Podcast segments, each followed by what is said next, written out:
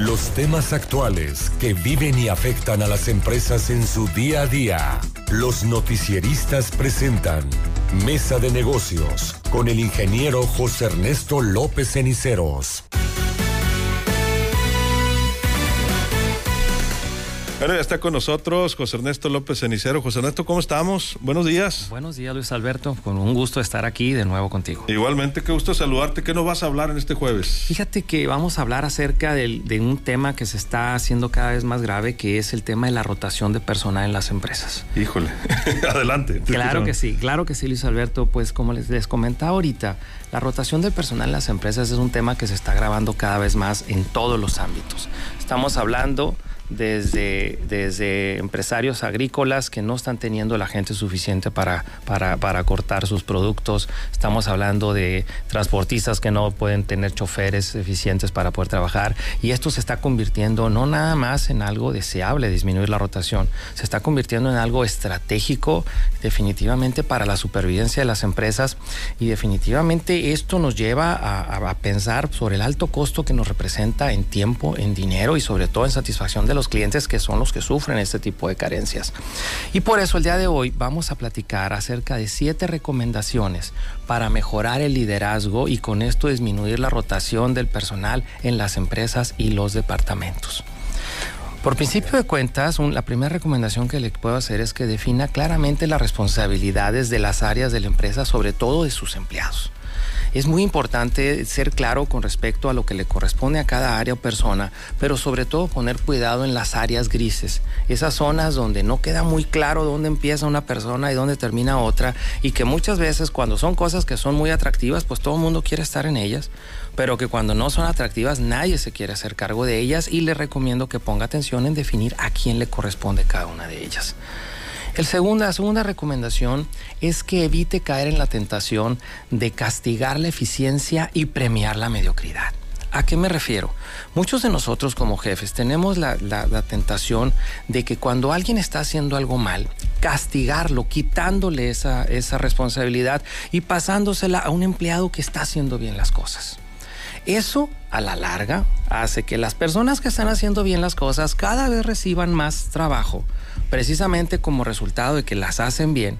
Y por otro lado, las personas que hacen las cosas no es que no las están haciendo bien, pues están recibiendo un premio precisamente con, la idea de que se van a, van a sentir el rigor de que ya les quitaron esas responsabilidades.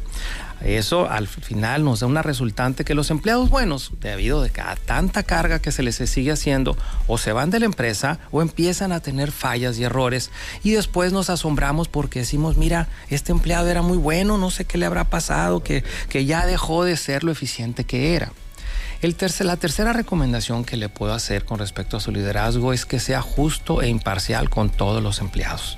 ¿eh? Y no hay nada que desmotive más a un buen trabajador que tener un jefe que a unos empleados les permite hacer cosas que a sus preferidos no o viceversa. ¿Eh? eso definitivamente desmotiva muchísimo. ¿Por qué? Porque a uno les permite llegar tarde, les permite no cumplir, les permite este, no hacer caso de las cosas y con los otros el rigor se aplica al 100%. Recordemos algo muy importante. ¿eh? Eh, definitivamente no hay bribón sangrón. ¿A qué me refiero? A que los empleados trabajadores no tienen tiempo de estarse riendo de nuestros chistes, de estarnos festejando lo maravillosos que son nuestras aventuras. ¿Por qué? Porque están trabajando. Entonces, pues la recomendación es que logre distinguir el empleado eficiente del que no lo es y no en base a la empatía o, la, o las fiestas que nos hacen en el día a día y con eso perder nuestra objetividad. El tercer punto es que establezca medidores de desempeño. ¿eh? Y sobre todo, dé usted un tiempo con estos empleados para que les dé retroalimentación acerca de cómo están haciendo su trabajo, qué están haciendo bien, qué no están haciendo bien, para que, para que se motiven.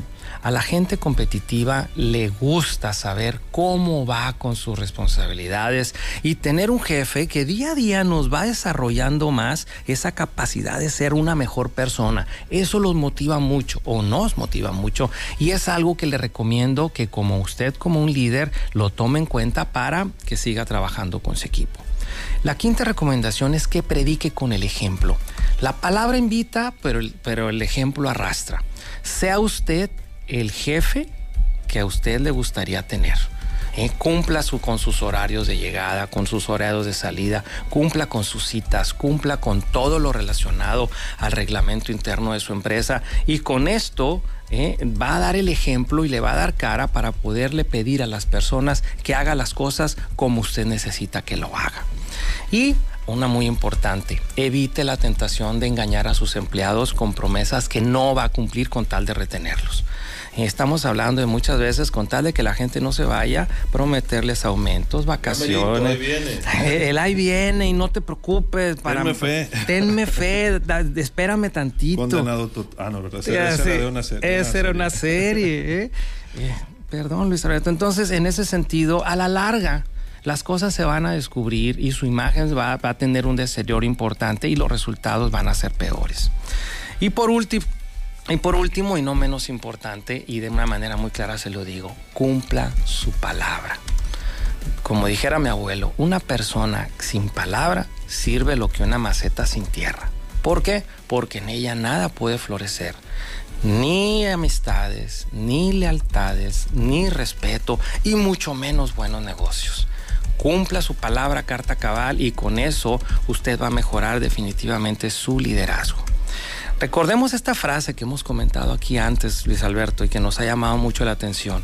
Los empleados no renuncian a la empresa, renuncian al jefe. ¿Eh? Y tomando en cuenta eso, el liderazgo que usted ejerza en su departamento, en su empresa, va a ser clave para formar y retener el equipo que usted necesita para salir adelante en este 2023. Bien, Luis Ojo Alberto. Con eso. Ojo con eso. Este es mi comentario el día de hoy.